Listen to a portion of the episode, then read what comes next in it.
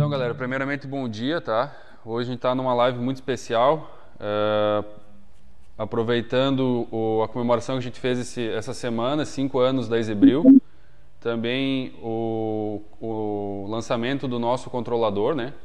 Então a gente optou por fazer uma live literalmente muito especial. Convidamos nosso nosso parceiro e amigo aqui, Matheus Aredes, da Brau Academy, junto com a, a parceria que a gente tem da, da Universidade Zebril.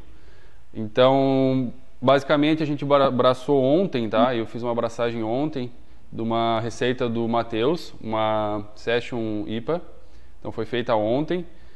A gente logo já começa, vamos fazer a apresentação aqui, a gente já começa na sequência falando sobre essa receita. Eu fiz um compilado aí 11 minutos de toda toda a nossa abraçagem, acho que vai ficar bem bacana. A ideia hoje, tá? O foco principal é falar sobre sobre o lúpulo, é, técnicas de lupulagem. Então, a galera que vai chegando, tiver dúvidas sobre esse assunto, já vai deixando as, as, os questionamentos no, no, no, chat que a gente vai, vai abordando, tá? O, então, hoje estamos aqui eu, o Roniero, o Leandro, o Fabrício lá de Portugal, o Matheus. Então, essa é a nossa, nossa live de hoje. Então é isso, galera. Agora vou dar um espaçozinho para o Matheus se apresentar, aproveitar que ele já está transmitindo nos canais dele também. Então, Matheus, está contigo. E aí, galera, valeu pelo esse convite, convite muito legal aí para a gente compartilhar mais um pouco de conhecimento. É, parabéns a vocês, né? Sempre inovando, então com um novo controlador, isso é muito legal. É, eu tô curioso para saber, eu tenho uma, uma K60 aqui, é com o controlador antigo, né? Quero, quero conhecer ele um pouquinho mais. E, então recebi o convite para fazer uma receita é, e aí a gente pensou, vamos fazer uma receita com sour, fruta, não sei o quê. Mas por que não uma Session IPA, né? Eu, eu que sugeri Session IPA. É, e aí a gente pensou, pô, Session IPA é uma cerveja que todo mundo bebe, todo mundo gosta de beber. Então vamos fazer de uma receita simples dessa, vamos tentar fazer a melhor possível. Tá? Então, e aí eu selecionei alguns lúpulos que eu realmente gosto muito e eu acho que deixam ela bem é, com amargor bem limpo é, e também escolhi um lúpulo super aromático para a gente falar depois, é, para a gente jogar de dry hop. E a gente vai falar o resultado dessa receita depois, tem ela na manga aí, né? Isso. É, depois a gente mostra, na hora que a gente for falar da abraçagem. Algumas coisas da Brau Academy, né? Alguns anúncios da Brau Academy. É, a gente reformulou nosso newsletter. Nosso newsletter, ele agora ele tá com cara de periódico, um periódico com bastante conteúdo, que a Exibril tem colaborado com muitas matérias. Leandrinho aí tá escrevendo bastante para o nosso jornal, ficou bem bacana, falando de equipamentos. É, a gente lançou três cursos online agora: Tecnologia Cervejeira Online, que é o nosso maior curso de produção. Lançamos o Sommelier de Cervejas Online, a gente vai mandar 80 cervejas para casa da galera. Já está disponível no site da Brau Academy para vocês verem. A dinâmica do curso é exatamente a mesma do curso presencial. Tem degustação às cegas, guiada por um professor. Então, o aprendizado é o mesmo, tá? Só que vocês vão fazer da casa de vocês, é, cerveja degustação às cegas, numerada, tudo certinho, exatamente como acontece aqui. Vão receber também é, alguns itens para harmonização, exatamente queijos embutidos entre doces, né? Então vocês vão conseguir fazer harmonização em casa também. Tudo isso vai ser enviado para casa de todo mundo. Temos um curso especialista em estilos, que ele é um curso só teórico, não é um curso de degustação, mas ele é muito aprofundado em estilos. Para quem já conhece um pouco quer se aprofundar.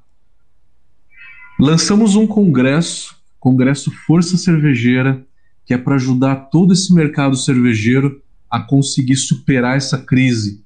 Vamos falar de assuntos mais focados em gestão, finanças, controle de perdas, entre outros.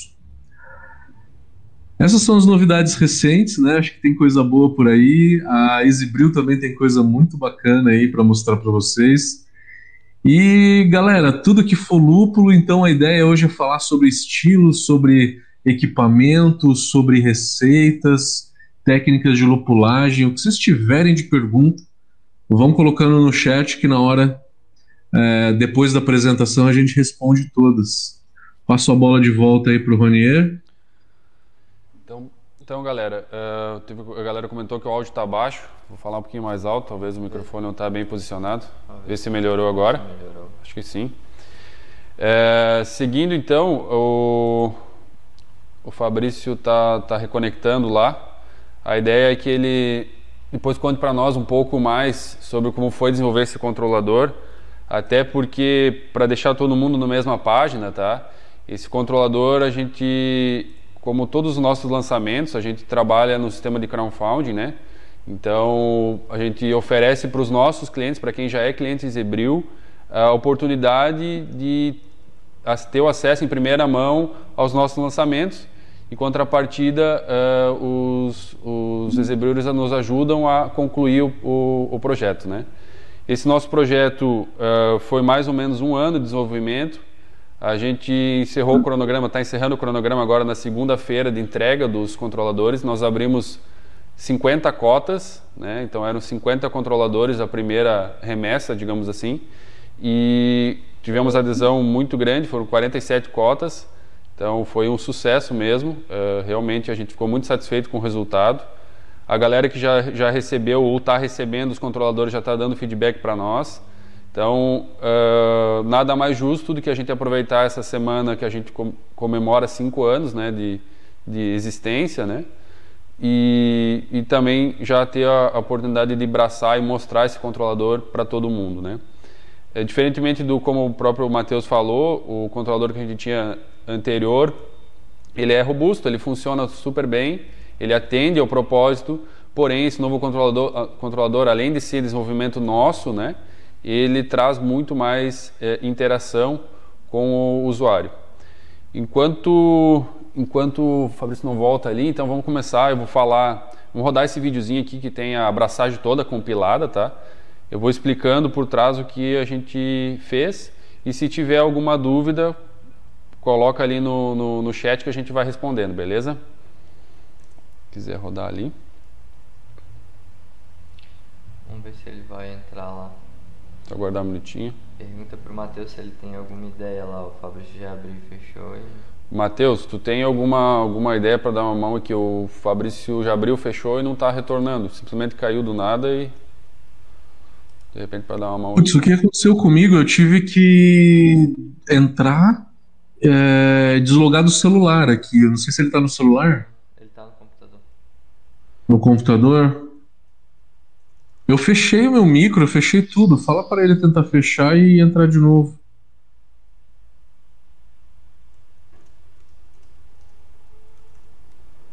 Talvez, sei se ajuda. Talvez tentar ver se ele não está no. Se ele está no, no Wi-Fi, tentar conectar algum cabo. Não, ele falou que tá. Hum.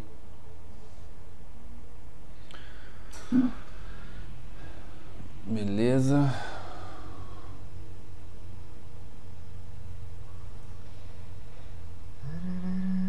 Essa é a pegadinha.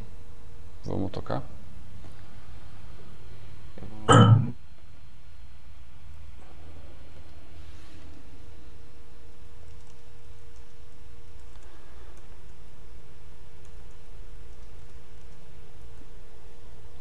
Eu acho que isso, daí eu vou, vou tocando.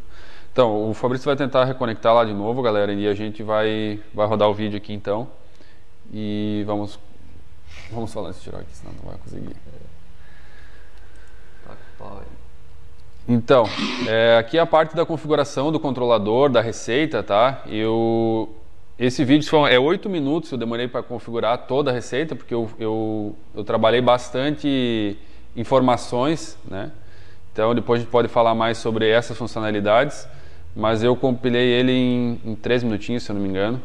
Então por isso está passando mais rápido, né? Basicamente, uma etapa mostura, que seria a infusão. Então o teu controlador ele sobe a temperatura até a temperatura da riada do malte. A primeira rampa é a beta milase, então eu estou colocando ali os tempos, 40 minutos. Segunda rampa também né, na mostura, a alfa, 20 minutinhos, 72 graus. Depois a gente vai para mesh out, 78, 10 minutos. Na sequência fervura, 60 minutos. E aqui eu configuro o Whirlpool lento e o Whirlpool rápido na sequência, que é basicamente para ele avisar nós e cronometrar o tempo para nós, né? E por fim, os 20 minutinhos do descanso antes de iniciar o resfriamento. Então aqui eu basicamente configurei todas as etapas dessa minha receita e agora na sequência eu vou é, configurar os avisos. Então, na primeira etapa, que é a infusão, eu coloquei um aviso, que é para fazer a derrubada do malte. Então, o, o controlador ele me avisa, depois vai mostrar isso. Na segunda etapa, que é a beta milase, eu fiz cinco, acho que são cinco avisos, tá? É, a cada 10 minutos mexer o malte, fazer a coleta e, e, e o, o, a medição do pH, né, da mostura. Então, ele também me avisou isso. Na sequência ali, a segunda etapa da mistura, que, que ainda agora a gente ainda está na beta, mas quando for para alfa, eu coloquei três avisos, mais dois para avisar da mexer o malte e um para fazer o teste de, de iodo.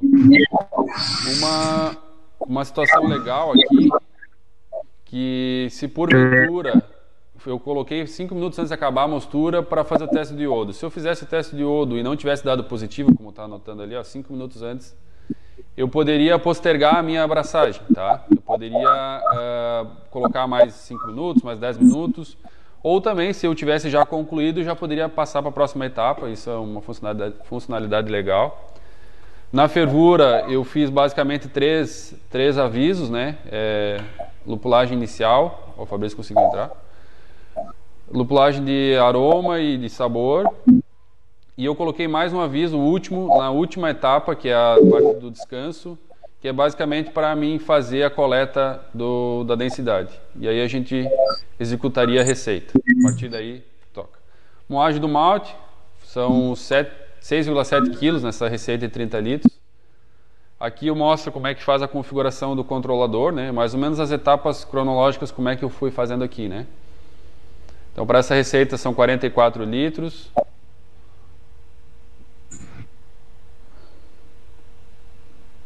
Configura ali, inicia.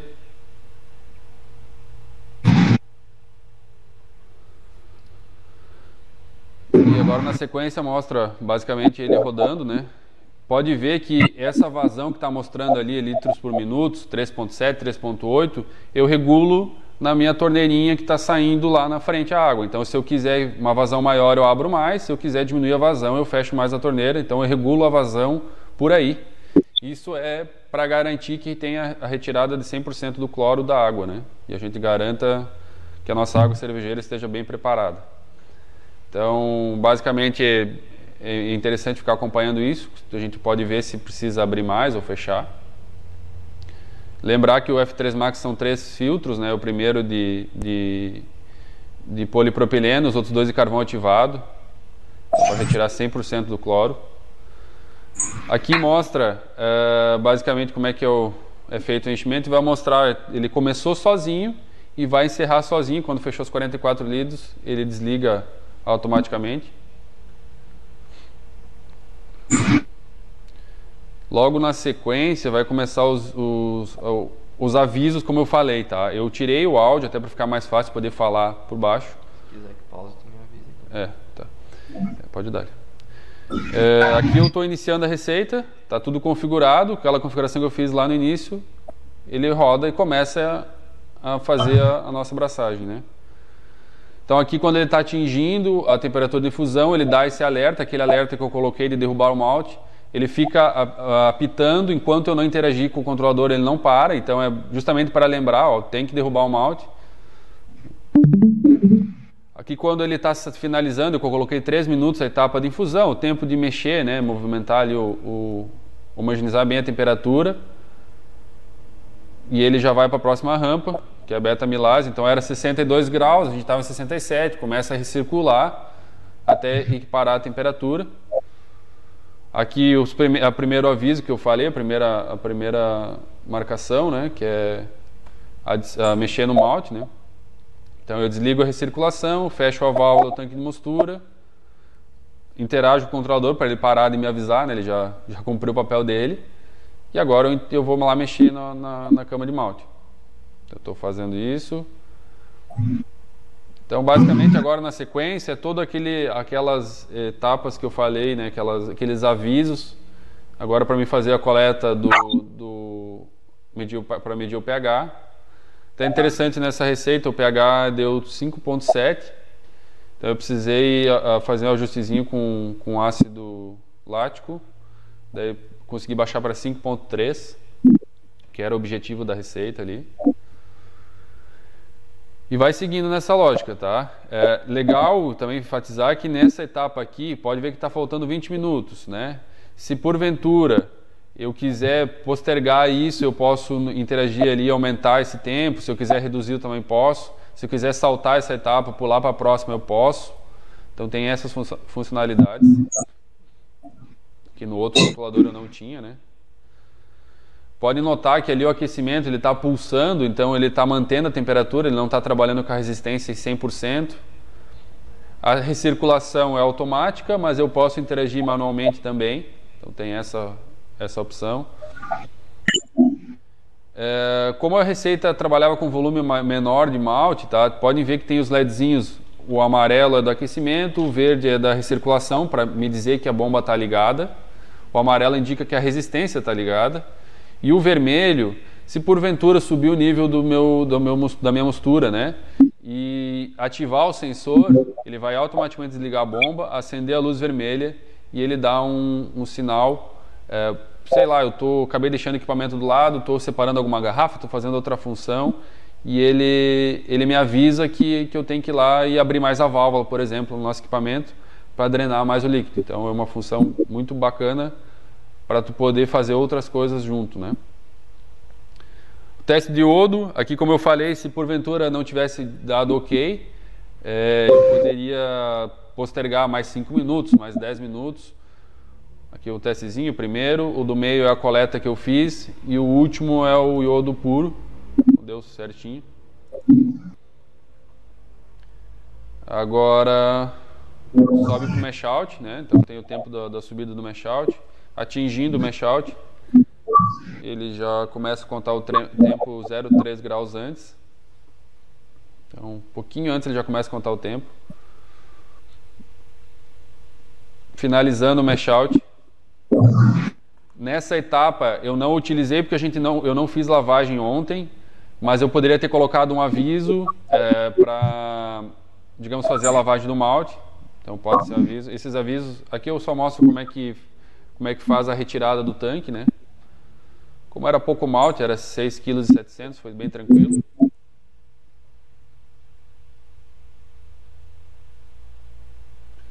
Não tem muito mistério, sempre lembrar que a válvula tem que estar fechada. Retira o tanque de mostura. A alça ali é sempre importante estar com um paninho, né? Porque ali está quente e o controlador e a, e a abraçagem já está seguindo, já está subindo para a fervura, né?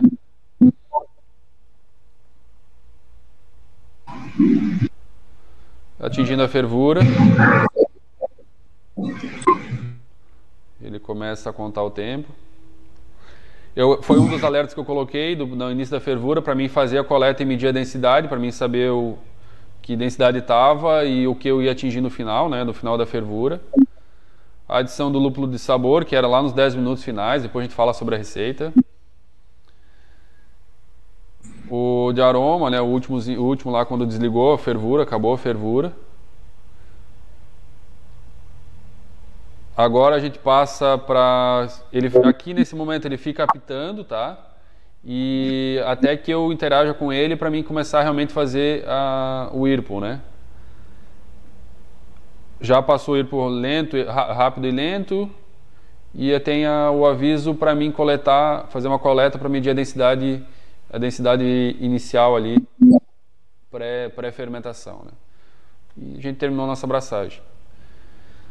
Agora está finalizando então o vídeo, agora a gente só fez uma time-lapse Ah, aqui é o início do resfriamento. Na sequência tem uma time-lapse de toda a abraçagem, bem legal acompanhar como é, que, como é que acontece, em 35 segundos, se não me engano. Ficou bem legal.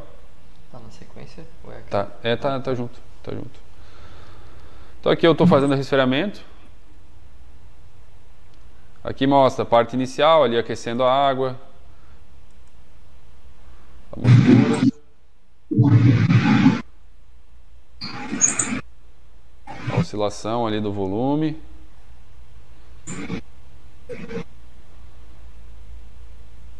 Iniciando todo o malte, iniciando a fervura.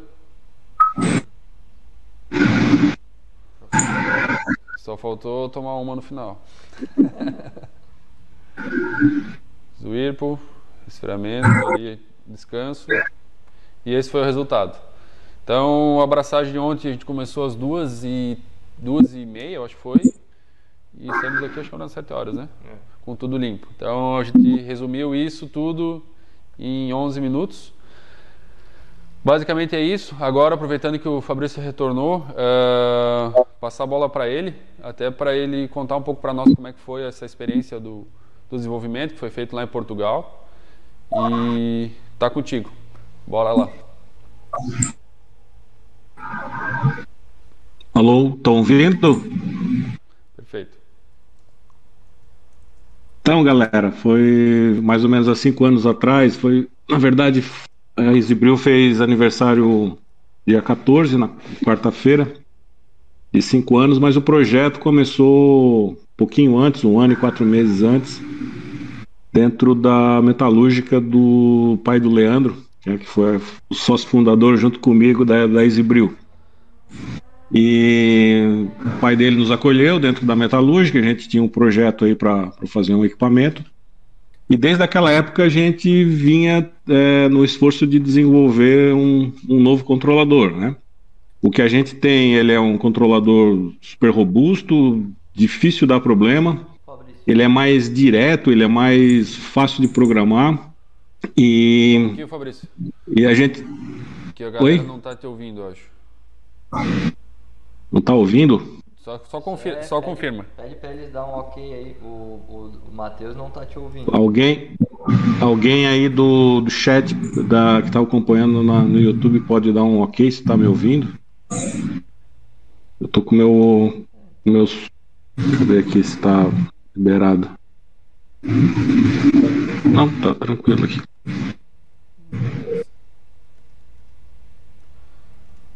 Só aguardar um pouquinho que a galera. Tem um delay.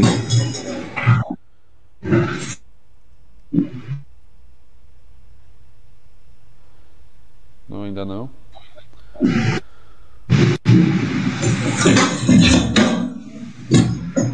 É, o delay tá alto pra caramba hoje. Oi, Ah, tu escuta nós, mas não escuta o Fabrício? É isso, Matheus. isso, isso. Eu tô monitorando no Discord, tá? No Discord o Fabrício não tá. O, o Eu tô Leandro tá me ouvindo aí. monitorando a, a transmissão. Não, galera, se a galera só puder dar um retorno aqui no, no chat se tá, se tá ouvindo o Fabrício. Só pra gente não. não... Eu tava ouvindo aqui pelo celular, a voz do Fabrício tá saindo no celular, tá. né? Na transmissão, mas aqui no Discord não tá Ah, vindo. E tu escuta o Matheus, Fabrício? Sim, tô escutando o Matheus e vocês aí. Que louco. Tu consegue escutar pelo YouTube então, Matheus? Ó, não- o pessoal tá falando no chat que Tudo sim. bem, não, to- toca a vida, toca a vida. Tá. Então vamos seguir a história. É, então, desde, desde aquela cinco anos atrás, a gente já vinha tentando desenvolver uma plataforma própria para fazer automação dos equipamentos.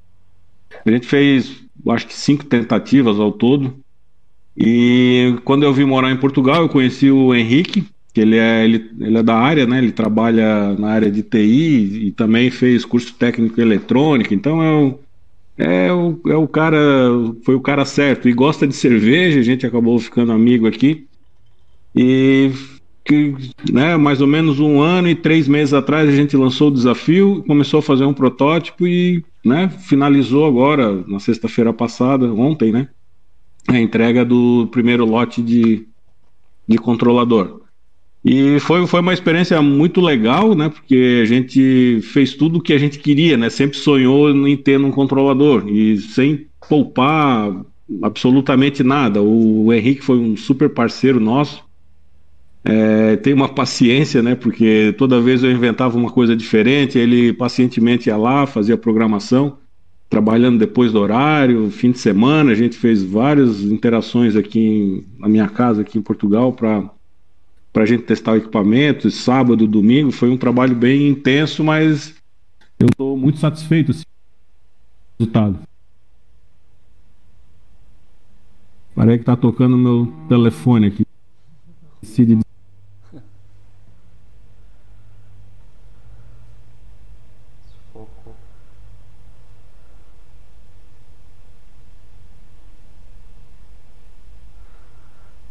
Acho que travou lá.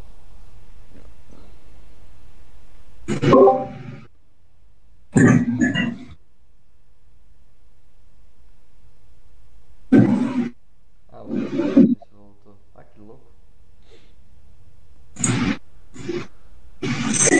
Agora que voltou o áudio, ele É. travou. É, Vamos ver se volta. Se não voltar. se não voltar, a gente toca daqui. Tá tentando, né, galera? Tá experiência nova, hein?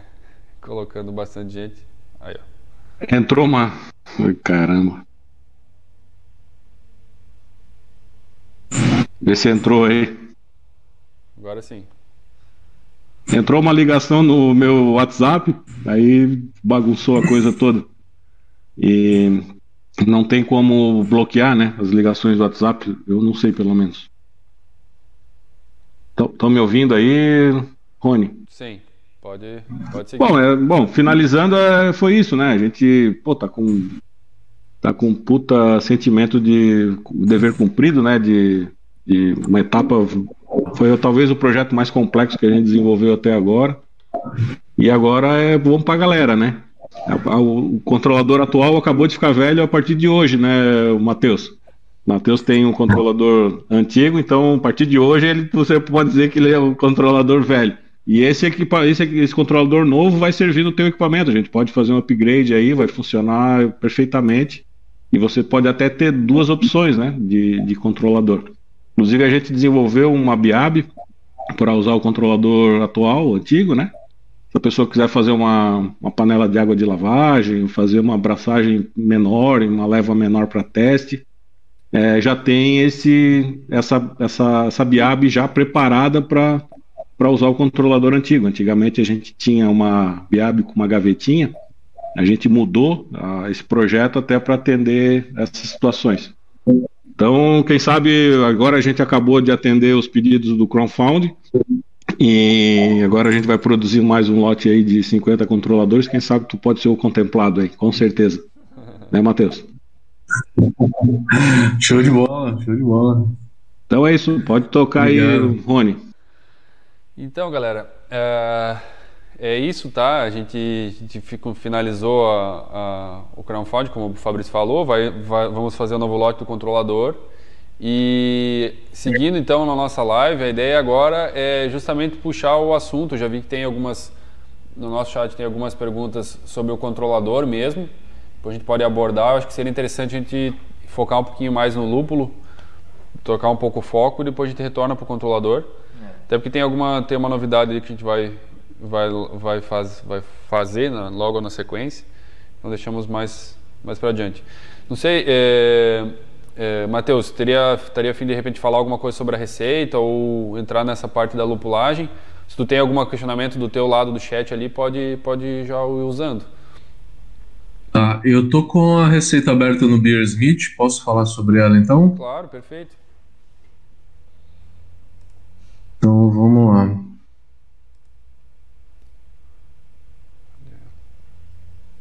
Deixa eu compartilhar minha tela aqui, aí você captura ela aí, compartilhando.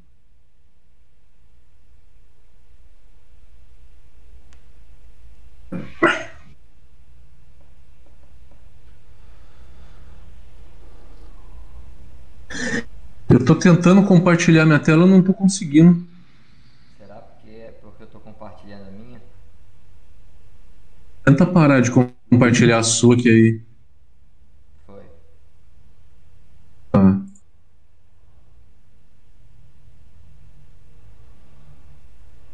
Não, não consigo. Ah, aqui. Apareceu agora. Beer Smith.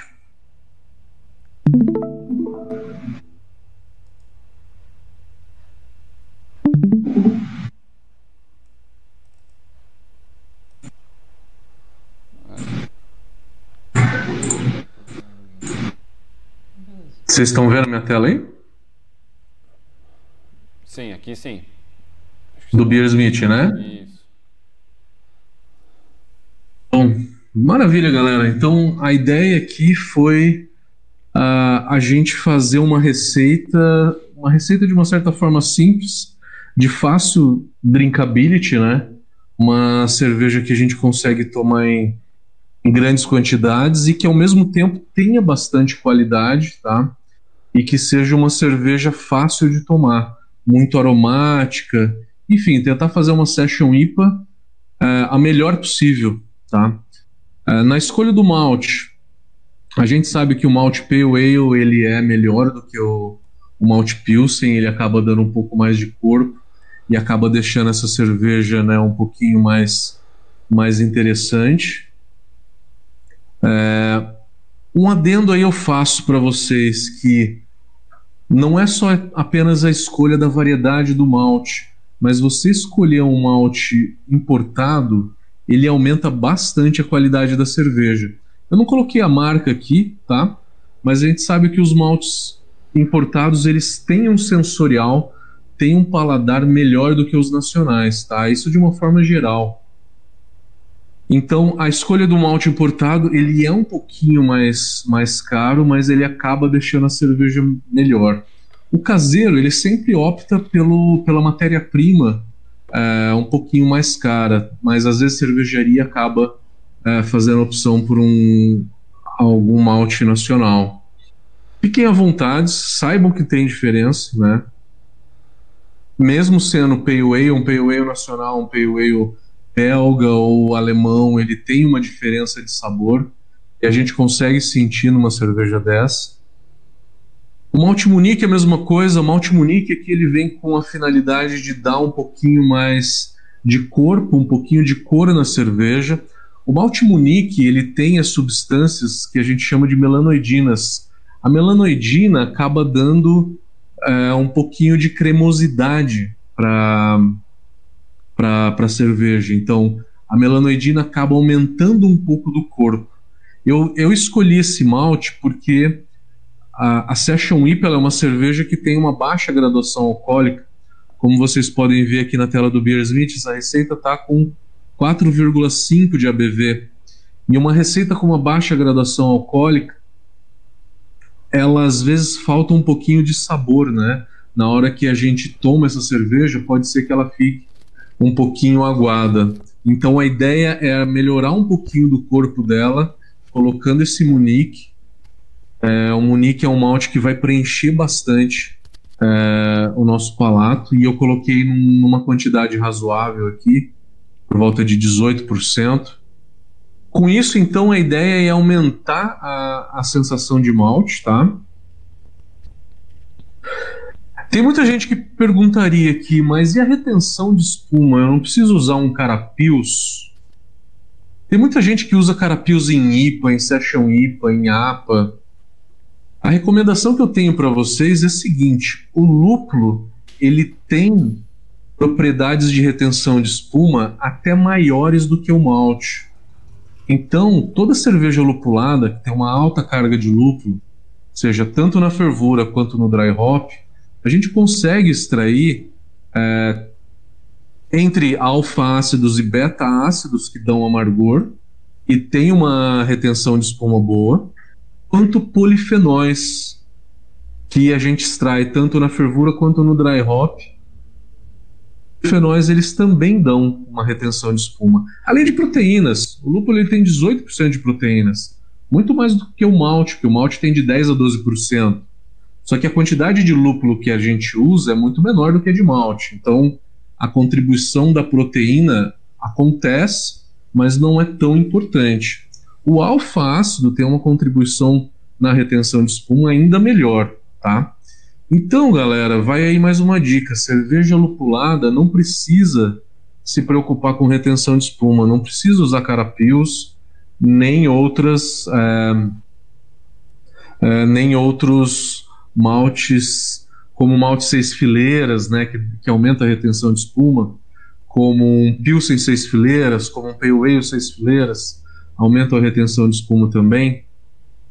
Não usamos então carapios, apenas dois maltes, Pale Ale e o Munique.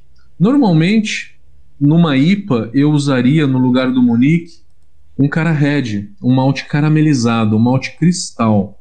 Ele é diferente do Munique sensorialmente, porque o Munique ele tem mais melanoidinas, o malte cristal ele tem mais caramelo. E aí a gente tem a diferença, tem uma diferença sensorial relativamente grande, tá? É, o malte caramelo ele puxa um pouquinho mais para mel, biscoito, né? Enquanto o malte munique ele puxa é, mais para miolo de pão, é, pão italiano, é uma certa cremosidade que a melanoidina traz aí para gente é, na hora que a gente usa maltes que tem melanoidina. Dos maltes base, o único que tem melanoidina é o munique. Então eu acho interessante para uma session IPA, então o munique. Bom, falei da carga de malte. Quanto à lupulagem, uh, eu é, coloquei aqui para vocês uma técnica um pouquinho mais que muitos conhecem, chamada de First Word Hop. O que é o First Word Hop? First Word Hop ele é, é uma biscoito, técnica que né? a gente adiciona o lúpulo no, na hora que eu estou transferindo o, o meu mosto, meu mosto primário da clarificação para fervura. Tá? No caso da panela da Exibril, o que a gente pode fazer é jogar ele ali na hora que eu começar a descer o mosto. É, ele, a panela ela tem umas aberturas ali na lateral, você pode jogar o lúpulo por ali, tá? Não precisa deslocar o cesto de cima para jogar o lúpulo. Você pode é, adicionar o lúpulo por ali. É, e aí a gente adiciona o lúpulo antes de transferir o mosto primário para a panela de fervura. Por que, que a gente faz isso? A gente faz isso para que, primeiro, não tão importante, aumenta o amargor, tá? A gente atinge o máximo de extração de alfa-ácidos que a gente consegue é com essa adição, tá? Dá um amargor 7% maior. Em termos de IBU, tá? O IBU ele acaba aumentando 7 ou 8% a mais. Então a gente tem um amargor maior. Por que maior? Porque eu adiciono esse lúpulo num momento anterior. Se eu fosse adicionar ele na fervura, ele ficaria em contato com o mosto quente por um período menor. É fácil entender então que a carga térmica, né, que o mosto vai transferir para o lúpulo é muito maior se eu adicionar esse lúpulo no first word hop. Ele fica em contato com o mosto quente por um período maior, a extração de amargor é maior. Mas não é por conta disso. Por conta de dois fatores. Primeiro deles, dá um amargor mais limpo. Por que, que dá um amargor mais limpo? Dá um amargor mais limpo porque é, nessa temperatura ele acaba degra degradando corrumulona numa velocidade mais rápida. E o que, que é corrumulona? Corrumulona é um dos cinco alfa-ácidos que a gente tem no lúpulo. O lúpulo ele tem cinco alfácidos. O primeiro, mais importante dele, se chama rumulona. Rumulona apenas, tá? É um amargor bom. A corrumulona é o segundo em ordem de importância aqui, só que ele dá um amargor ruim. Ele dá um amargor mais áspero. Os outros três alfa-ácidos, ad-romulona, pré-romulona, pós-romulona, Juntos, esses três somam 2 ou 3%. Então eles não são relevantes. Relevante sim é a corrumulona, que está em torno de 20 a 30, 40% né, do total de todos os alfa-ácidos, e que se ele tiver presente numa quantidade grande, esse amargor áspero ele acaba se tornando evidente. Então a corrumulona, eu quero uma variedade. Primeiro, eu tenho que escolher uma variedade que tem uma baixa corrumulona, porque aí naturalmente o amargor já vai ser bom. Mas se eu estou usando uma variedade que tem um corrumulona um pouquinho mais alto, ele reduz com essa técnica de first word hop. E uma variedade como o Citra, que já tem um corrumulona baixo, fica um amargor mais limpo ainda. Não é só o amargor mais limpo que a gente procura, tá? Com isso a gente melhora a qualidade do amargor da nossa cerveja. Mas também a gente aumenta um pouco de sabor. Por quê? Nessa temperatura que a gente adiciona esse lúpulo ali por volta de 78 graus, o lúpulo ele acaba tendo uma, uma reação com o cálcio, o cálcio que está no nosso mosto, e acaba tornando alguns óleos essenciais, é pouco, não é muito, alguns óleos essenciais um pouco solúveis, que aumentam um pouco do sabor. Não chega a aumentar tanto o aroma, mas aumenta o sabor e melhora o sabor da cerveja. Então, na minha opinião, a o First Word Hop ele vai ser por conta de ter um amargor mais leve, um amargor mais limpo e aumentar o sabor da cerveja. Na minha opinião, qualquer cerveja que tenha lupulagem alta, a gente usaria esse tipo de técnica. Então, é, uma Session IPA também. Session IPA tem o objetivo de ser leve e ser refrescante. Então, fazer a técnica da do First Word Hop. Aí depois eu coloquei duas adições mais para o final da fervura. Uma adição de 10 minutos com uma quantidade um pouco menor e uma adição a 0 minutos. A de 0 minutos eu acho ela mais importante para essa cerveja porque além de dar um sabor mais intenso, ela vai dar um pouquinho de aroma. As adições de lúpulo quanto mais para o final da, da fervura, mais sabor e mais aroma ela vai ter. Então por que, que você fez a adição a 10? Para dar complexidade. A complexidade ela vem da variação da, das adições. Então quanto mais eu vario, né, quanto mais adições de lúpulo eu tenho durante a fervura, é, mais complexidade eu vou ter de lúpulo nessa cerveja. E para que ela não fique uma cerveja sensorialmente vazia, a gente fazer diversas adições, ela acaba deixando essa cerveja mais complexa. É uma cerveja com baixo IBU, como vocês podem ver aqui na tela, 30,6 IBUs, é muito pouco. Se tivesse mais IBUs, eu conseguiria fazer 5 ou 6 adições de fervura, mas não dá para fazer 5 ou 6 adições com uma cerveja que tem um baixo IBU, né? Então a gente reduz um pouco mais essas, essas adições de lúpulo. Então fiz uma de 10, fiz uma de 0. A 0 minutos você tem duas opções. Aqui na receita a gente fez a quente, tá? Tem muita gente que faz um pré-resfriamento do mosto depois que desliga a fervura, faz um pré-resfriamento e depois joga a lupulagem. Isso aumenta sabor e aroma. Só que aqui nessa receita a gente calculou, é, a gente tentou fazer ela de uma forma um pouco mais simples, tá? Você precisaria de um chiller de imersão para fazer isso. E muitos de vocês acho que têm um chiller de placas, né? Contra fluxo, como eu. Mas enfim, fica a opção, independente do tipo de panela que vocês estão usando, se é uma panela de alumínio ou uma single vessel, tá? vocês têm essa opção de fazer o pré-resfriamento. Vale salientar que nessa receita que a gente está apresentando, como vocês podem ver, a zero minutos está calculando IBU, 11 IBUs, tá? Se você for fazer o pré-resfriamento, aí aqui seria zero IBUs. Você teria que compensar esse amargor adicionando mais lúpulo durante a fervura, tá? Daí a gente vai fazer o dry hop. Como fazer o dry hop nessa cerveja? A minha sugestão é o seguinte: faça a fermentação primária e aí na hora de subir para a parada de diacetil, você vai adicionar o lúpulo, tá? Adiciona o lúpulo, deixa quatro dias e aí pode cair a temperatura, tá? Cai a temperatura, faz um cold crash mesmo, cai para zero direto. Professor, tenho que tirar o lúpulo ou não? Esse é um grande mito. Tirar o lúpulo, é... tem muita gente que fala, ah, eu vou tirar o lúpulo para não dar gramíneo. Mas se você escolher uma variedade boa como mosaic para fazer o teu dry hop e numa taxa de lupulagem baixa, relativamente baixa, né? Relativamente baixa. Então é 120 gramas para 30 litros, isso dá 4 gramas por litro.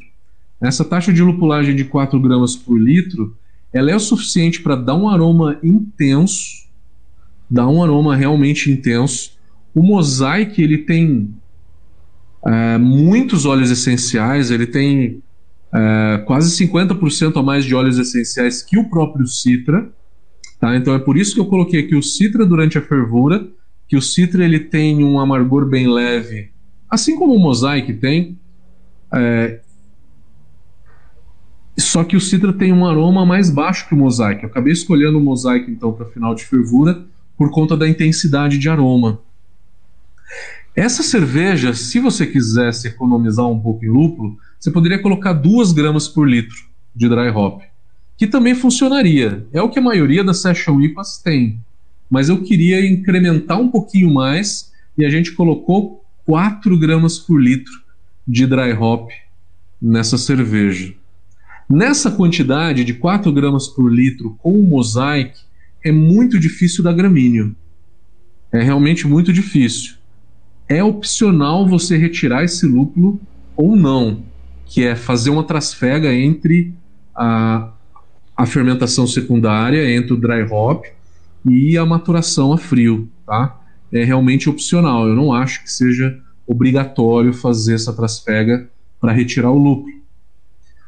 Para vocês entenderem um pouquinho melhor desse gramíneo, eu acho que o gramíneo ele seria, uh, ele daria no mosaic, tá? Já fiz alguns testes em água e ele começou a aparecer por volta de 12 gramas por litro. Então você precisa de uma concentração muito maior no mosaic para dar um gramíneo, tá? Esse limite, né, ele depende da variedade. Se você usar uma variedade como Cascade, é por volta de 5, 6 gramas por litro que começa a dar gramíneo. E aí não importa quanto tempo que você deixou o Cascade em contato com o mosto. Se você deixar muito pouco tempo, ele vai dar gramíneo também. Da mesma forma. Então, a variedade, a escolha da variedade e a quantidade de lupulagem aí é um fator fundamental para dar gramíneo. Talvez sejam muito mais importantes do que do que o tempo de contato, tá? Mas é lógico que quanto mais tempo de contato, mais da parte vegetal eu acabo extraindo do lúpulo. Extrair um pouco da parte vegetal não é 100% ruim, é positivo também. É positivo no sentido que dá sabor.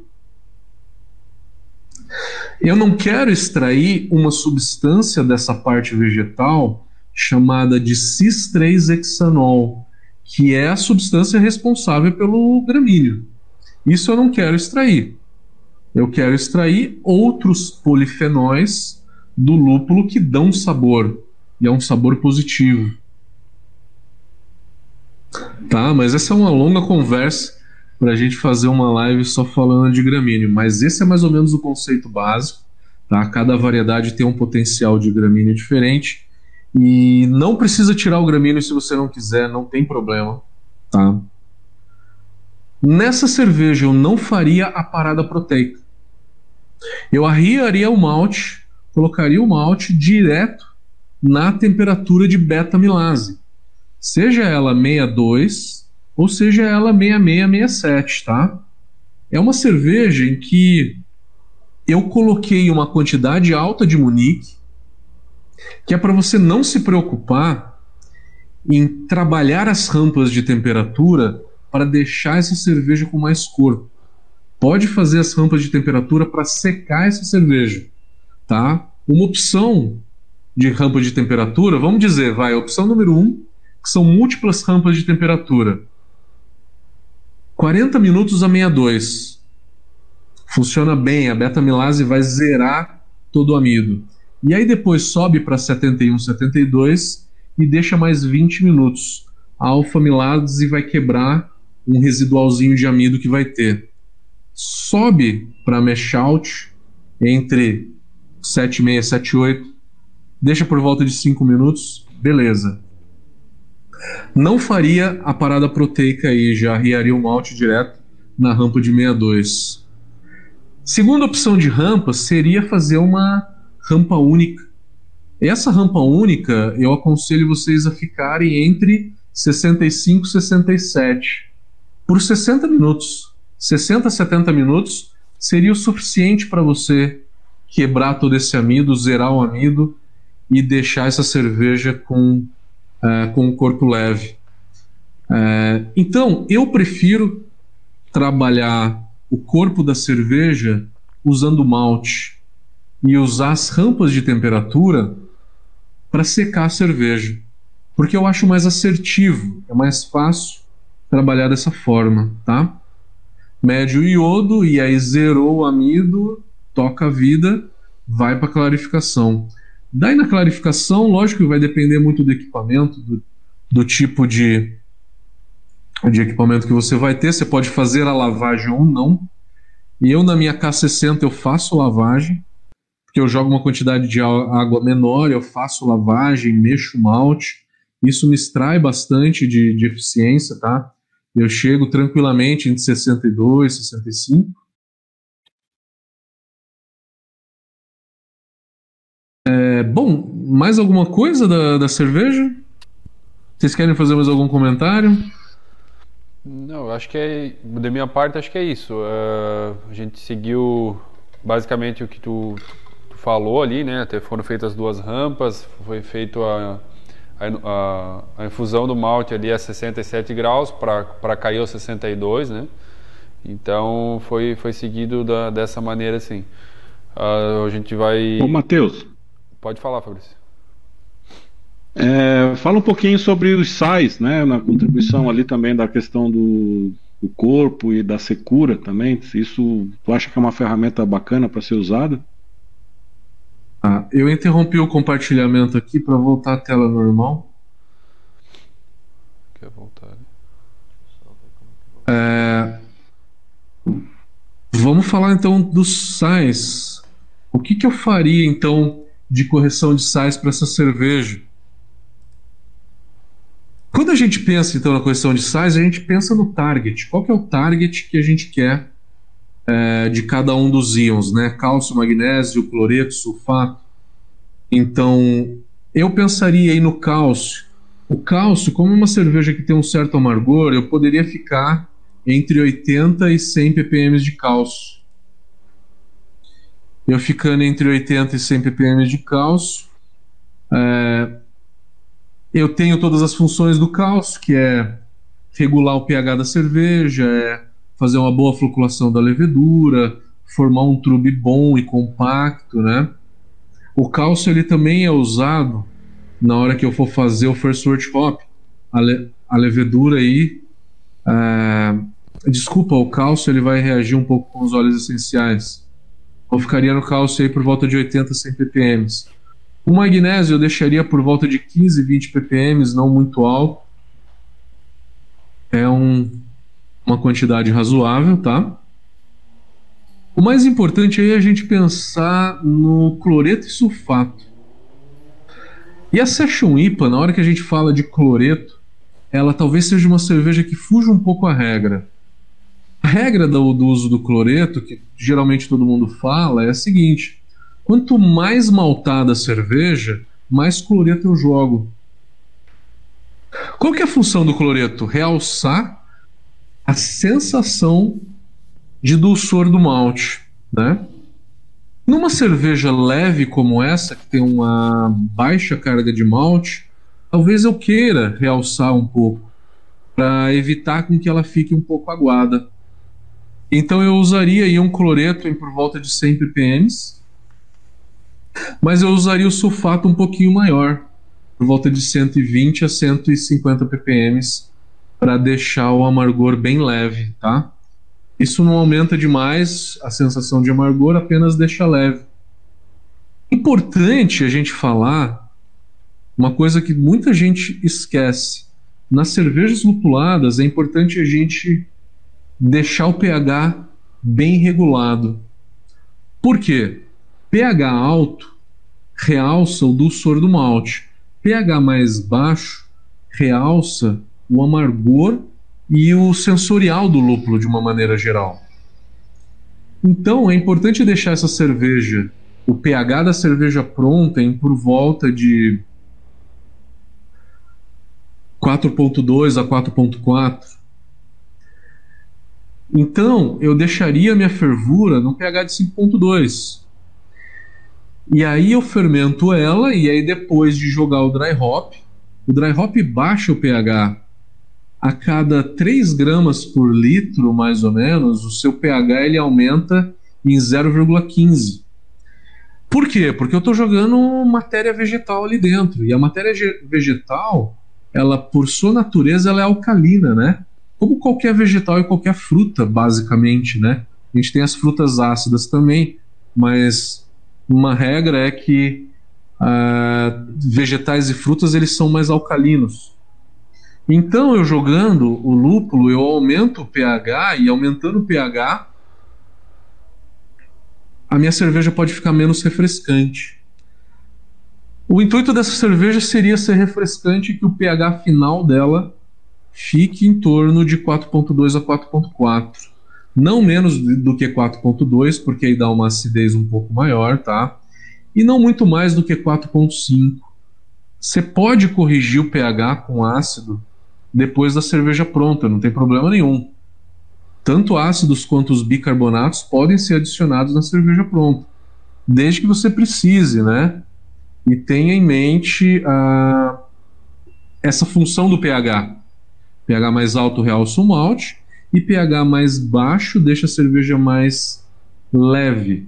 Que uma Pilsen precisa de um pH mais baixo, uma cerveja lupulada também precisa de um pH mais baixo para que ela fique leve e refrescante. Essa, essa correção do pH na final da cerveja final seria logo depois de, com a cerveja pronta mesmo ou antes do dry hopping ou junto talvez? É, eu tentaria para tentar simplificar fazer a fervura com um pH de 5.2 ou até 5.0 se eu já fiz a receita algumas vezes e eu sei que eu deixando em 5.2 e aí depois de jogar o dry hop ela vai para 4.6, eu posso fazer a fervura com pH de 5.0. Não tem problema, é até melhor para sedimentação de trube, tá? Só que se eu não fizer dry hop e eu fizer uma fervura 5.0, essa cerveja depois de fermentada, vai ter um pH de 4.0, que é uma leve acidez, que eu não quero numa cerveja convencional. Eu não quero numa Pilsen, eu não quero numa IPA, porque aí começa a realçar demais o amargor e começa a ficar um pouquinho agressivo às vezes, tá? É... O pH de 4.0 às vezes é a acidez que a gente tem numa Saison, numa Tripel, numa Belgian Blonde, numa Weiss. São leveduras, são estilos que têm uma acidez um pouquinho maior, que é típica do estilo, tá? Mas que não é de uma cerveja lupulada, como uma Session IPA, e não é de uma Lager. É, mas você pode fazer a correção de pH. Tem gente que faz na mostura, na fervura, na água de lavagem e depois faz na cerveja antes de ser envasada. Legal. Né? Se você quer fazer em cada uma dessas etapas, beleza. Se você não quer fazer na mostura, quer fazer na água de lavagem, e aí depois fazer só na fervura, na fervura você pode fazer para essa cerveja com pH de 5.0 na fervura. E daí lá no final você não precisa corrigir de novo. Entendi. Não, perfeito. Mais alguma coisa, Fabrício?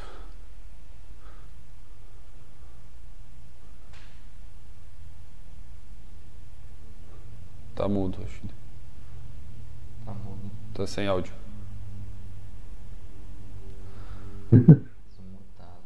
Aí. Agora sim. Tá ouvindo? Sim. Eu, eu tô, eu tô. É, tem bastante pergunta ali no chat, Rony. Quem sabe a gente conduz essas perguntas para o Matheus. Acho que tem uma para ti também. Tá. Deixa só a gente liberar aqui. Consegue abrir ali? Né? Só um minutinho.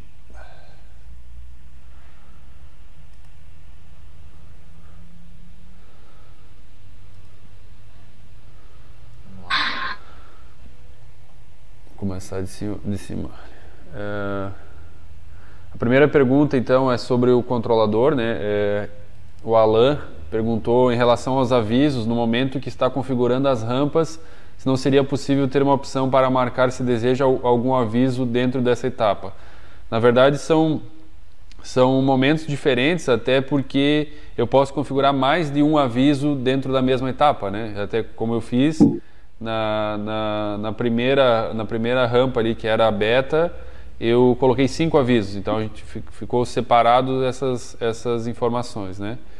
É, o James está perguntando esse controlador vem em quais modelos. Na verdade, a gente está a partir de agora, né, que a gente finalizou o crowdfunding, a gente vai disponibilizar em todos os equipamentos. Então vai ter a opção do controlador modelo antigo e do novo. É... Na verdade, série C. Série C e série K, né? Isso. Né? É... Tem mais alguma ali para baixo? Ah, o Ervin. Ervin. É, posso usar, acho que aqui já é mais, mais voltado para o Matheus mesmo. Posso usar Clear Max MF para limpar esse tipo de cerveja? O Clear Max MF, com certeza, você pode usar. É, tenha em mente que também uma cerveja lupulada ela tem uma turbidez um pouco maior, né? E essa turbidez ela se dá pelos polifenóis aí do próprio lúpulo. Ela, e ela fica com uma tonalidade um pouquinho esverdeada, né? Um pouquinho esverdeada, com uma certa turbidez. É, é interessante o Clearmax. Clearmax MF é um dos produtos que mais se usa hoje. Você pode usar na fervura no lugar do de um Irish Moss, por exemplo, né, do Real Flock. Você pode usar também no tanque. Pode usar também no tanque, sem problema nenhum, tá? Uma opção ao Clearmax é sempre a sílica gel. A sílica gel ela adere só proteínas e não prejudica o priming, caso você faça. O Clear Max é muito interessante, pode usar, pode ficar entre Clear Max, uma sílica gel. O único que eu geralmente falo que não reduz tanta turbidez é o Biofine. Né? O Biofine ele acaba não, não reduzindo tanta turbidez. Eu ficaria entre um Clear Max ou uma sílica gel aí. Perfeito. É, próxima pergunta também do Alan, na verdade, ele falou que com a K60, com lavagem, a eficiência deu 62%. Isso eh, a gente já pode aproveitar, uh, aproveitar nosso, nossa ideia, tá? É, como a gente finalizou os 47 comandos né, novos do crowdfunding, a ideia é a gente fazer uma abraçagem, é, uma abraçagem online, digamos assim, né, uma abraçagem coletiva, onde todos os, os clientes abraçariam a mesma receita. Né? A ideia é trabalhar a mesma receita e vem ao encontro da receita que, que a gente acabou fazendo, que é uma Session IPA, então o estilo que a gente já estava conversando era esse e acabou é, casando justamente com o que a gente fez ontem. Então, assim, é, aproveitando essa questão da, da, eficiência, a, da eficiência, a ideia é justamente a gente fazer a mesma receita, várias pessoas, para tentar ver. Normalmente, quando a eficiência não consegue atingir eficiência, é alguma questão de processo, alguma questão é, relacionada à moagem. Então, tem vários aspectos que influenciam e a gente fazendo essa abraçagem coletiva, todos trabalhando com a mesma receita, os mesmos insumos, a gente consegue, eh, vai ficar muito mais claro eh, aonde a gente está pecando, cada, cada pessoa né, que tá atingindo, não está atingindo o objetivo. Então a ideia é a gente fazer isso. Eh, não sei se, se, a gente tem ideia de abrir, a ideia é abrir geral, assim, se quem tiver interesse de participar, a gente vai fazer do, do método que a gente está fazendo hoje, né, pelo Discord. Então fazer uma abraçagem com o máximo de equipamentos e, e opções diferentes, só vai ter dois, duas opções de volume, né? Mas para que todo mundo tenha o mesmo, parta do mesmo princípio para a gente ver as diferenças, ver onde que cada um pode melhorar. Então essa é a nossa ideia, acredito que a gente vai fazer início do mês que vem, né? A ideia é fazer uma, aquela Posso dar uma dica? Pode, claro. É, quando eu faço as minhas braçagens, eu sempre mexo um pouco o malte, né? Eu tenho como padrão para as minhas receitas 40 minutos a 62 e 20 minutos a 72. É o básico que eu sempre faço, tá? Faço duas rampas. Eu acho que até numa single vessel, eu tô acostumado a fazer duas rampas, mas numa single vessel é muito mais é fácil você fazer uma rampa única, vai. É, 70 minutos, 80 minutos a 66, 67. Eu acho que é mais fácil, mas enfim, eu costumo mexer bastante os grãos, o máximo que eu consigo, é, no começo, no começo da, das rampas. Isso tem me aumentado, me aumentou bastante a eficiência. É, quando eu uso pouco malte, que eu sei que não, não é uma carga tão grande, eu moo um pouco mais fino, tá? Eu moo um pouco mais fino, jogo ali no meu cesto e aí, e aí faço tranquilamente. Eu consigo uma eficiência tranquila de um pouquinho mais de 80%, tá? É, mas eu acho que mexer, mexer realmente foi uma foi uma, uma coisa que que eu vi que melhorou bastante. É, eu acredito que a eficiência ela tá, tem vários aspectos, até tem 10 vídeos do que o Fabrício fez, está no nosso canal, que, que tratam sobre eficiência, então são vários pontos que cada um contribui um pouquinho. Então, com certeza é questão de processo, né? questão de, de, de, de método para uh, conseguir atingir o objetivo. Tem, tem questão do malte também, né? Também. É, isso até o, o, o próprio Matheus falou lá no início, né, com relação, a gente sabe que tem diferença entre um malte nacional comparado com um malte importado, mas assim, é, na dúvida já trabalha com malte Pale Ale ao invés, ao invés de um Pilsen, então tu já vai ter um malte que é um, um pouco mais modificado, ele também tende a dar uma eficiência um pouco maior. É, seguindo aqui, tem mais uma questão, né? Guilherme. O Guilherme. É, Matheus, existe vantagem em termos de sabor e aroma fazer adição de 0 minutos depois de resfriar uma temperatura abaixo de 75 graus e fazer mais uma adição? É, deixa eu ver se eu entendi, me ajudem. É, diferença entre adicionar o lúpulo quente no Ripple ou fazer um pré-resfriamento? É, pelo que eu entendi, ele falou assim, digamos assim, se fizer essas duas vai, vai ser mais vantajoso, entendeu? Se fizer uma, uma adição a zero e outra depois de baixar a temperatura, depois de baixar os 75 graus. O vantajoso aí é a complexidade. É a complexidade. Intensidade a gente vai ter mais depois de fazer um pré-resfriamento, né? Só que assim, quando eu dou meus cursos de receita, eu costumo brincar, eu costumo falar qual que é a adição de lúpulo que mais dá aroma? Dry hop. Qual que é a adição de lúpulo que mais dá amargor? A do começo de fervura. Qual que é a adição de lúpulo? Qual que é o momento da adição de lúpulo que mais dá sabor? Você acha que é na fervura, mas é no dry hop. O dry hop ele tem uma extração absurda de, de substâncias, de óleos essenciais, e o aroma, ele influencia 80% do nosso do sabor, da nossa percepção do sabor. Né? Então, é, para mim, na minha opinião, a adição que mais dá sabor também é o dry hop. Por que, que eu faço então a adição de final de fervura, no meio da fervura? Para dar complexidade. Quanto mais eu vario as adições, mais complexidade eu dou. Por quê? Porque cada uma dessas adições teve um tempo de fervura. E a fervura ela vai modificando ao pouco, aos poucos, né? Quanto mais tempo de fervura, ela vai modificando as substâncias que eu extraí desse lúpulo. E ele dá um sabor diferente, né? Quanto maior o tempo de fervura, mais diferente é aquele sabor, ele vai se modificando.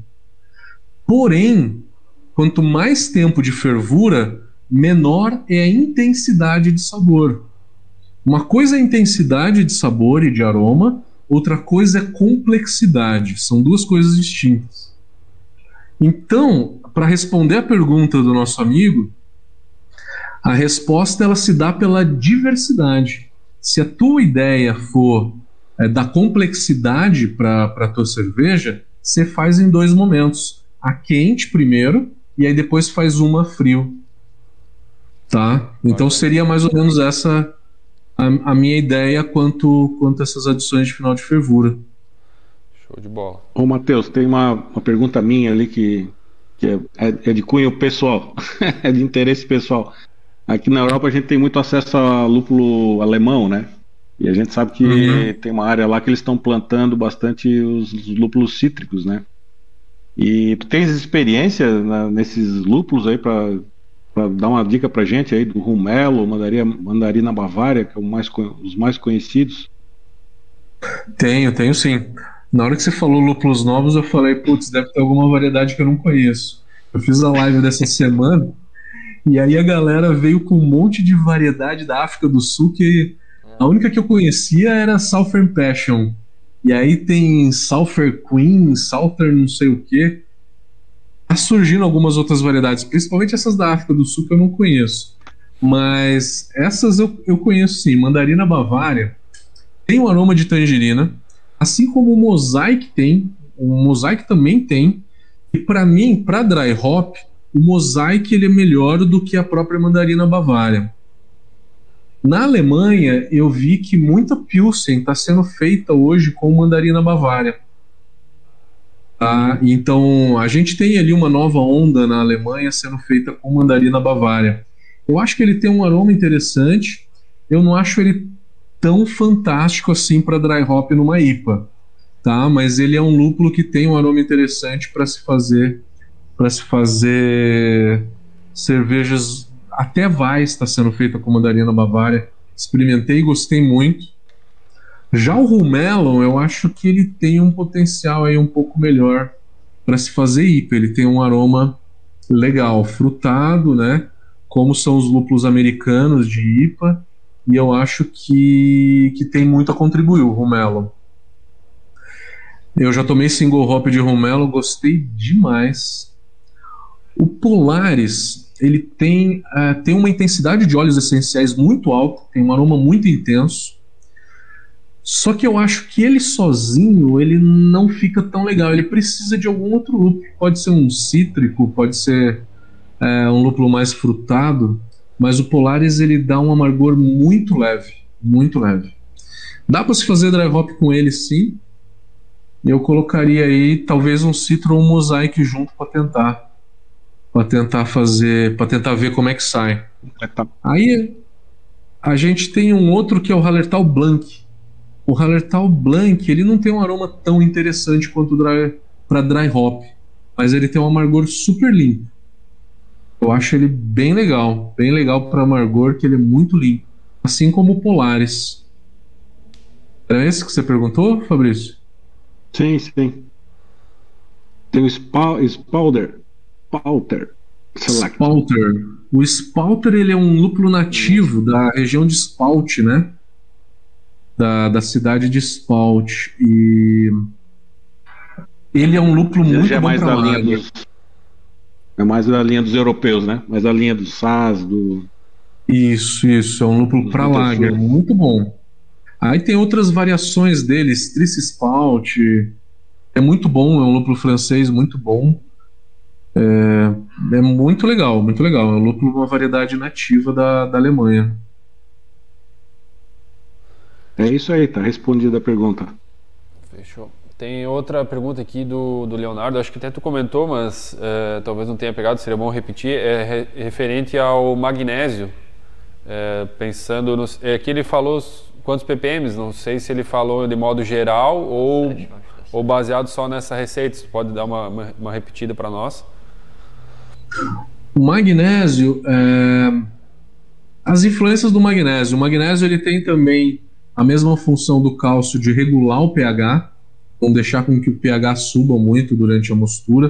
Então, ele dá uma certa acidificada e faz o efeito tampão, assim como o cálcio, só que o cálcio é melhor para essa função do que o próprio magnésio.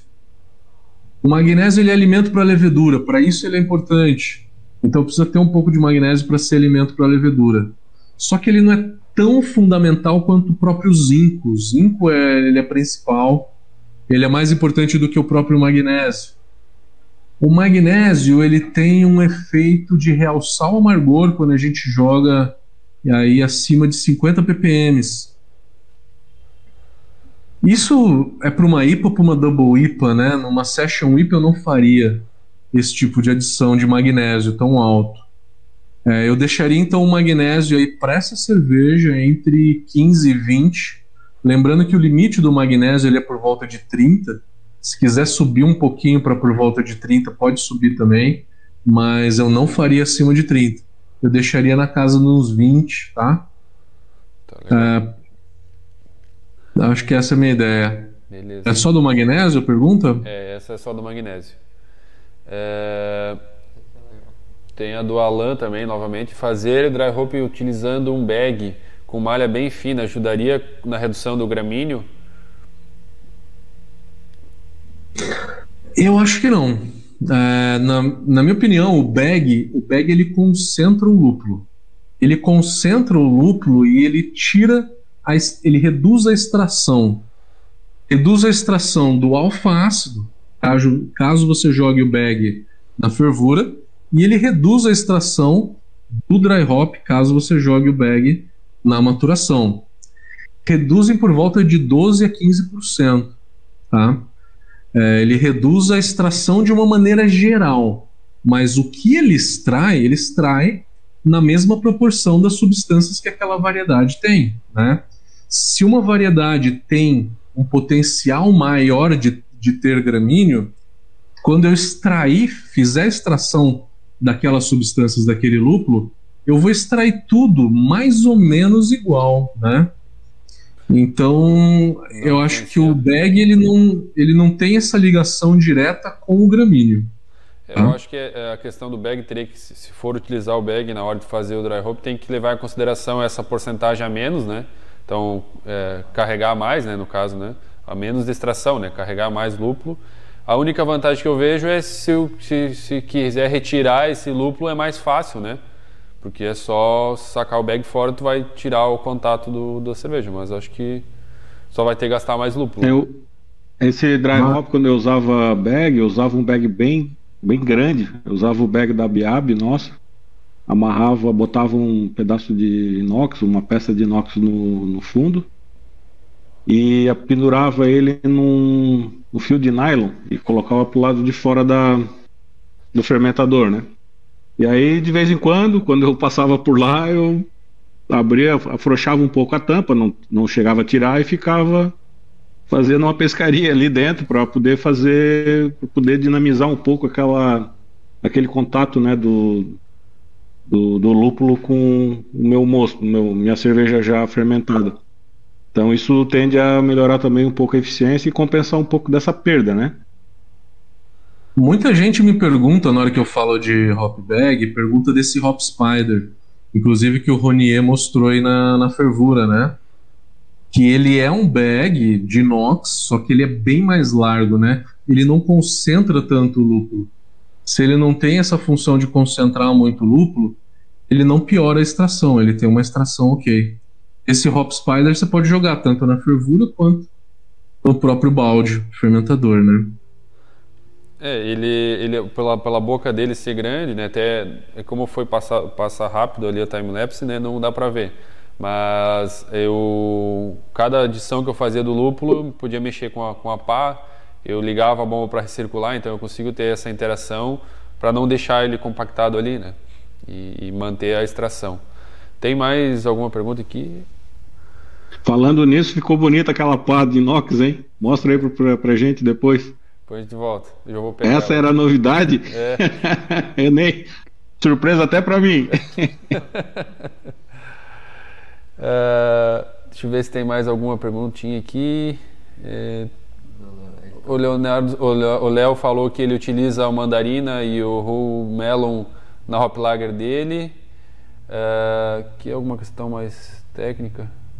Rafael, amigos da EZ, tem alguma, algum andamento, alguma intenção para fazer uma bazuca ou outro tipo de filtro para instalar na saída do tanque de fervura para, para uma certa filtragem na trasfega para o fermentador. Na verdade, não, né? A gente não, não no, no não via essa necessidade, assim, não sei se... Talvez fosse o caso de perda. Na verdade, a gente, o, o Hop Spider tende a resolver esse problema, exato, né? Exato, Se ficar, ficar é. circulando com a mangueira dentro do Hop Spider, é, a tendência é não ter sujeira. Então, esse tipo de bazuca ou filtro na saída ele se torna desnecessário. Exato. E tem o Sérgio falou sobre o lúpulo. Fale um pouco sobre o lúpulo Denali. Conhece, Matheus? Denali? É. Mas nunca ouvi Não falar. conheço. Alguém conhece? Também não vi. Esses, esses africanos até a gente tá, tá, tá vendo, tá? É, também vi, a gente viu o comentário e realmente tem várias. Acho que são seis ou sete lúpulos diferentes aí que tem.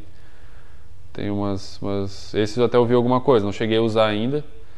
Mas esse Denali- 14 de alfa ácido, eu tô pesquisando aqui no Google. Não sei. O Anderson falou sobre a pá, então deixa, deixa eu pegar a pá lá. Pra mostrar. Era essa a surpresa? Deixa eu aproveitar que o Rony deu uma saidinha. A gente tá chegando aí a uma hora e meia de live.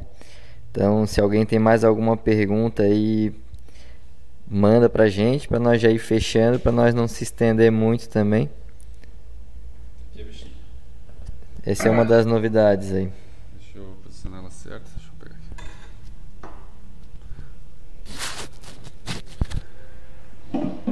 Então, a gente está trabalhando numa série de, de, de, de lançamentos assim é, pequenos, digamos, né, de, de itens, acessórios. A pá é uma delas, né? Então a gente desenvolveu aqui a pá. Ela é uma construção bem simples, porém eu já testei, foi o primeiro uso dela. Ela é bem funcional porque, por ser toda de inox, ela fica mais rígida, né? Então, a gente sabe que trabalhando com pá de, de nylon, normalmente se tem um, mais malte, ele tende a arcar um pouquinho, ela fica firme. A ranhura aqui ficou bem legal, até é a nossa logo, né? Deixa eu mostrar aqui. Ela ficou bem legal porque ela não, não se torna pesada. Ela, tu consegue mexer no malte sem se tornar pesado, assim, sabe? E no, no, no Whirlpool é, também funcionou muito bem, assim. é, como é que eu posso dizer? O Whirlpool ele ficou rápido, mas sem fazer muita, muito, muito agasalho, muita oxigenação, tá? Ficou bem bacana. Então a gente tá só Ô, Rony, esse- pra...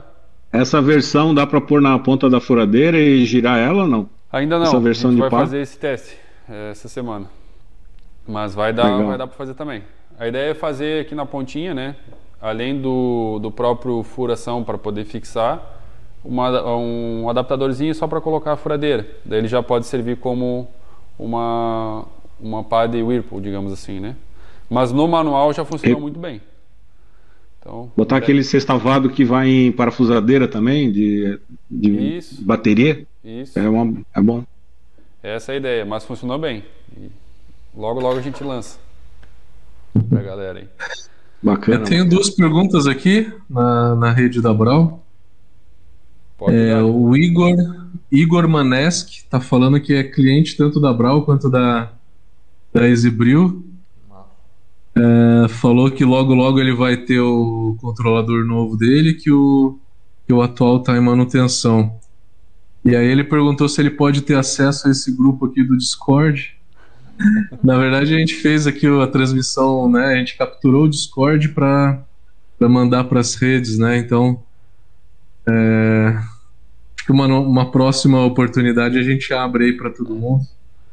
É, a ideia Mas esse daqui é- usar, é usar a próxima essa, essa abraçagem coletiva, né?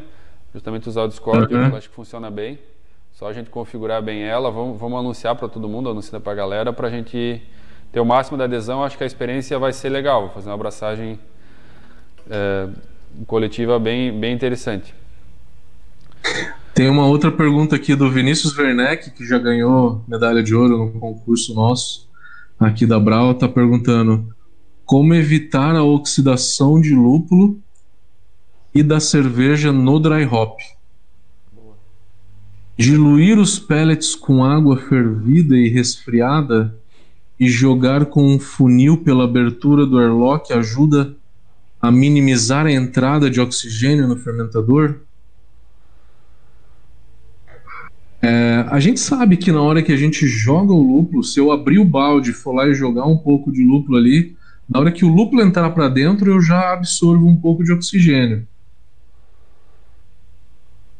E aí, é, para o caseiro, a oxidação ele não é um grande problema, tá? Ele realmente não é um grande problema.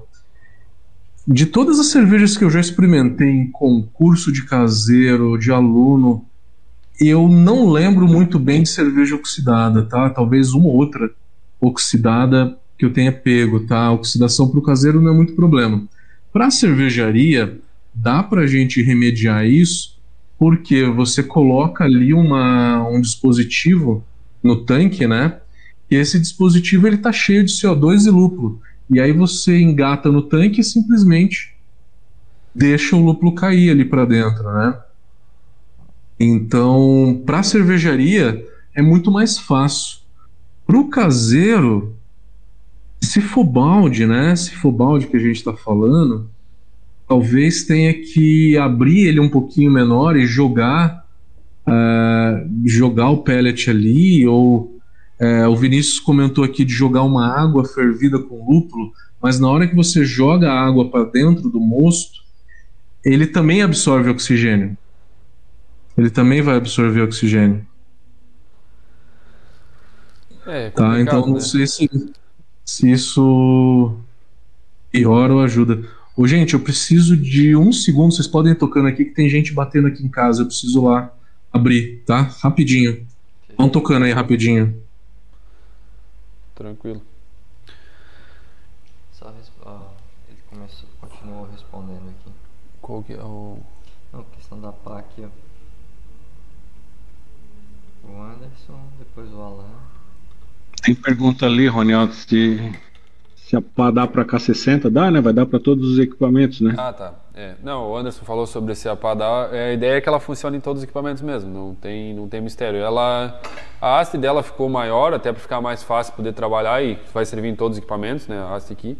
E a pá ela não, não, não é muito grande, então ela, ela funciona em todos perfeitamente.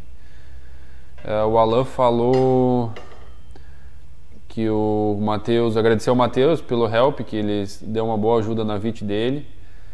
E, enfim, acho que de, de questionamentos agora é isso. Vamos, na verdade, a gente já, como o Leandro já falou, já está chegando uma hora e meia de live, né? Então, só aguardar o Matheus retomar e a gente já pode ir pro. Sobre aquela ideia da. Encerramento. Abraçagem coletiva, eu acho que pode passar meu WhatsApp para quem tiver a fim de fazer, tiver participar, né? falar que a gente vai fazer um preço especial. E aí depois a gente cria um grupo com toda essa galera. Tá. O Leandro deu a ideia aqui, tá, para é, sobre essa abraçagem coletiva que a gente está tá organizando para fazer no início do mês que vem. É, a gente vai, vou deixar na descrição, o, que, o Leandro vai deixar na descrição do vídeo o WhatsApp dele, que daí quem tiver interesse de participar, independente sendo cliente ou não, tranquilo, é, chama ele no WhatsApp e eu, até a ideia é criar um grupo, né? Criamos um grupo de todos que vão participar para a gente alinhando os detalhes, porque nós vamos trabalhar, como a ideia é centralizar, todos fazer a mesma receita, o mesmo insumo, a gente pretende, é, até precisa tempo hábil para isso, né? A gente pretende... Com a mesma moagem, né? O importante é isso. É, exato. É, a gente pretende disponibilizar esses insumos, então a ideia de, da organização, tudo para todo mundo receber a tempo e poder fazer a abraçagem, né? Passaporte para participar vai ser comprar uma receita conosco. Só Exato. que já adianto que a gente vai fazer um valor bem especial para poder viabilizar esse projeto, né? Eu não sei se pegou, tá, pelo microfone, tá é, tá comigo, mas só para repetir, aí, como a gente vai disponibilizar a receita, né, esse seria o passaporte para poder participar dessa abraçagem coletiva e a gente vai fazer um preço com certeza especial, até porque o volume tende a ser maior, então todo mundo vai poder participar e vai ser um preço bem competitivo mesmo. Essa é a nossa ideia. Fica o link ali no, na descrição do vídeo o WhatsApp do, do Leandro e é só chamar ele que ele vai alinhando os detalhes. Perdão, gente, desculpa, mil perdões. Tranquilo. Tô sozinho aqui, eu tive que ir lá atender. A vizinha veio bater na porta, pedir açúcar. Quero cerveja. Você acredita que a Cídica ontem falou: Meu, cadê aquela stout que você fez? Fantástica. Pedindo breja, cara. Pedindo breja. É, não dá. É, tá esse, famoso é no prédio. De fazer cerveja boa, né? Esse é o vizinho que todo mundo quer ter.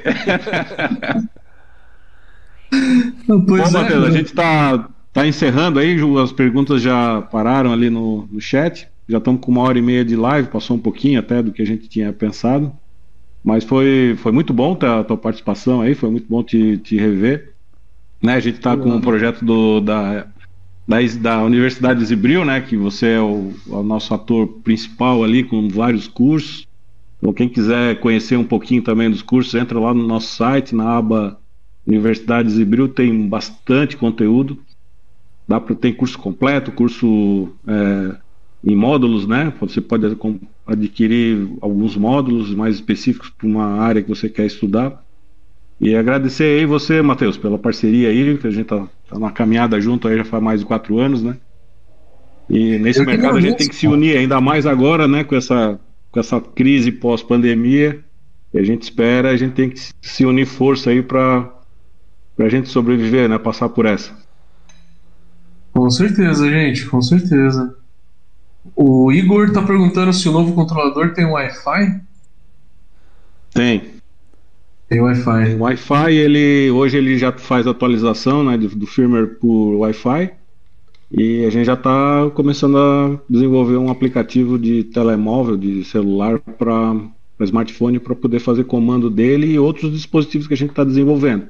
Eu estou com um protótipo aqui na mão, testei ontem, de um controlador de volume. Isso aqui é o mockup dele.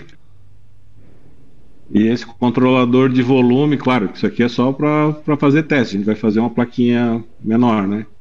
Mas ele também vai ser comunicado via Wi-Fi e a nossa meta é os, os, os, aparelhos se comunicarem entre si. Então eu posso acionar da K60, por exemplo, uma, uma dispensa, dispensa água através desse, desse sistema, ou eu posso pelo pelo próprio controlador, pelo celular mesmo, dispensar água, aquecer, a, aquecer água, fazer vários interação de vários equipamentos ao mesmo tempo.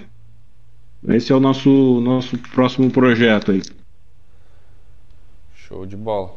Uh, Maravilha. Mateus, antes de finalizar, saiu uma, surgiu mais duas perguntinhas, a gente acho que encerra com essas duas aqui e já, já vai para o encerramento mesmo.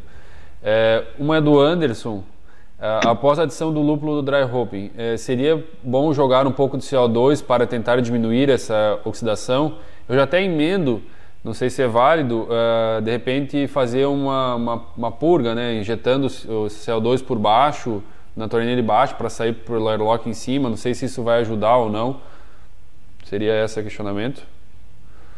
É, você borbulhar CO2 embaixo tem tem tido algumas discussões já, cervejarias aqui no Brasil já estão aderindo a essa técnica.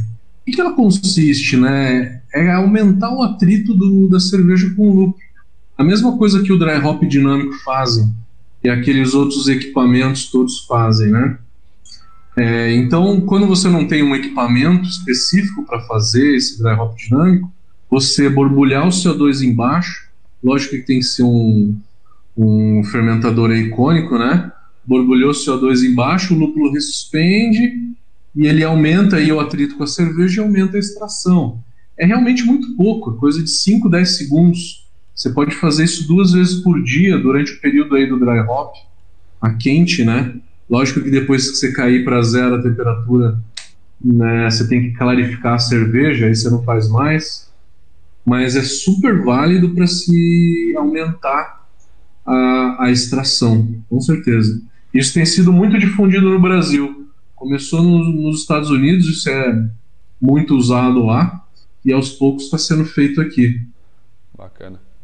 Uh, então, a última, então, só para a gente finalizar, é com relação a o Werner, né, Matheus Biabi, ele falou, deve estar tá falando de uma relação de, de água e malte, né, 1 para 3, com o pH a 5.2 acelera a conversão a 62 ou 67, né? Ou, e, e se o pH mais alto, 5.5, demoraria a conversão. É, é, na verdade, eu, pelo que eu entendi, é a relação do pH com, com, com a conversão né, do, do, do amido, né? Se isso influencia, impacta ou não. Na verdade, Werner, eu te, eu te aconselho a ver um vídeo tem um vídeo falando de pH e uma live falando de pH no, lá no YouTube da Brown. mas é mais ou menos o seguinte, tá? Etamilase funciona bem, não é no pH de 5.2, é no pH de 5.5. A alfamilase em 5.7. A protease e a beta-glucanase, aí sim funcionam melhor num pH de 5.2.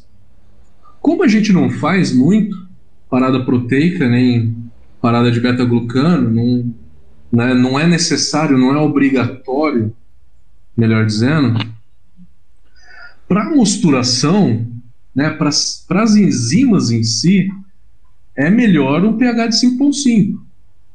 E por que que se convencionou fazer essa mosturação em 5.2?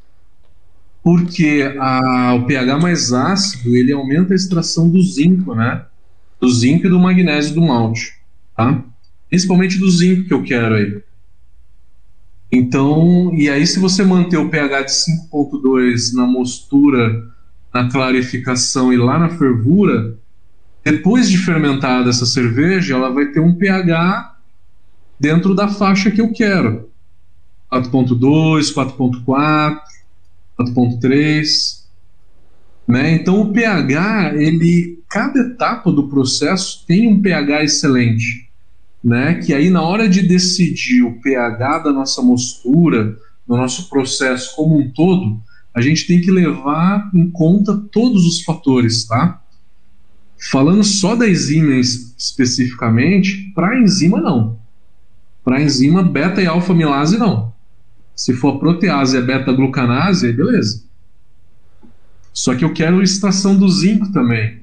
Aí por isso que o pH da mostura é de 5.2. É, de certa forma, não deixa de ser um cobertor curto, né? Tu, tu privilegia um lado e acaba prejudicando um pouco o outro, mas tem que ver o que, que a gente quer como resultado final, né? Exatamente, exatamente. E aí eu explico todos, eu explico um pouquinho mais no detalhe o pH. Procura uma live chamada pH e tem um vídeo também lá dentro da série de mosturação que chama pH, tá? com o nome de pH. E aí a gente detalha um pouquinho mais tudo isso, tá? Mas de uma maneira geral é isso. Show de bola. Acho que é isso. Uh, o Fabrício caiu. Portugal tá, tá difícil a internet. vamos esperar ele tentar voltar ou vamos encerrar? Cara, acho que não vou ter que encerrar porque não tá nem online.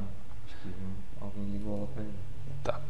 Então, galera, acho que realmente é, foi muito proveitosa. Reforço o que o Fabrício falou, agradecendo ao, ao Matheus pela, pela se disponibilizar, disponibilizar a receita, a gente conversou. É, essa aqui é só uma pontinha, né? A live que a gente faz é só uma ponta de todo o background que a gente faz antes. Então, agradecer essa parceria que a gente já tem lá já de longa data, né? Agradecer a todos que participaram, que, que mandaram perguntas, que acompanharam, é, todos os canais, enfim. E no mais é isso, gente. Agora, quem quiser participar da nossa abraçagem é, coletiva, é só chamar o Leandro no WhatsApp e a gente vai alinhando. E vamos para a próxima. Tem data para abraçagem? Eu não sei se tu definiu ainda, né? A gente vai fazer início, provavelmente início de, de, de maio, né? É prova provável que um pouco antes da nossa, nossa próxima live, que já tem marcado. Ah, o Fabrício conseguiu voltar agora. É, então a ideia é, assim que definir a data, a gente já, já faz um anúncio. E vamos te convidar também. Exato. Participar também. Beleza? Com certeza. Vai estar disponível na loja essa receita lá. Tá, mais um lembrete aqui do Leandro, mas dentro de 15 minutos vai estar disponível a receita que a gente fez, tá? Vai estar disponível na nossa loja, tem quem quiser participar, quiser já antes da gente fazer a abraçagem coletiva, já fazer essa, essa receita, eh, já vai estar disponível na loja lá. Fabrício, eu tinha caído, a gente já está finalizando. Eu agradeci novamente ao, ao Matheus. Não sei se tu quer fazer um encerramentozinho. E é isso aí. Só desbloquear ali. É isso aí, galera. Valeu aí.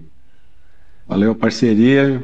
Vamos em frente. Vamos ver se a gente faz essa, essa grande braçagem coletiva. Vai ser uma experiência bem bacana. Com certeza. É a primeira vez que a gente usa essa ferramenta do Discord para usar, fazer uma, um chat né, com várias pessoas e transmissão né, simultânea no YouTube, no Instagram e também no, no Facebook. E além da rede lá do, do da, do Brown Academy também do Matheus. Mas mais uma vez aí agradeço a, a, aí, né, o pessoal ficar uma hora e 46 aí escutando a gente não é fácil. então, obrigado para todo mundo. E vai ficar gravado, né? Vai ficar no YouTube disponível aí para quando vocês quiserem rever alguma cena, alguma tirar alguma dúvida. Então é isso aí, valeu. Bom fim de semana aí para vocês.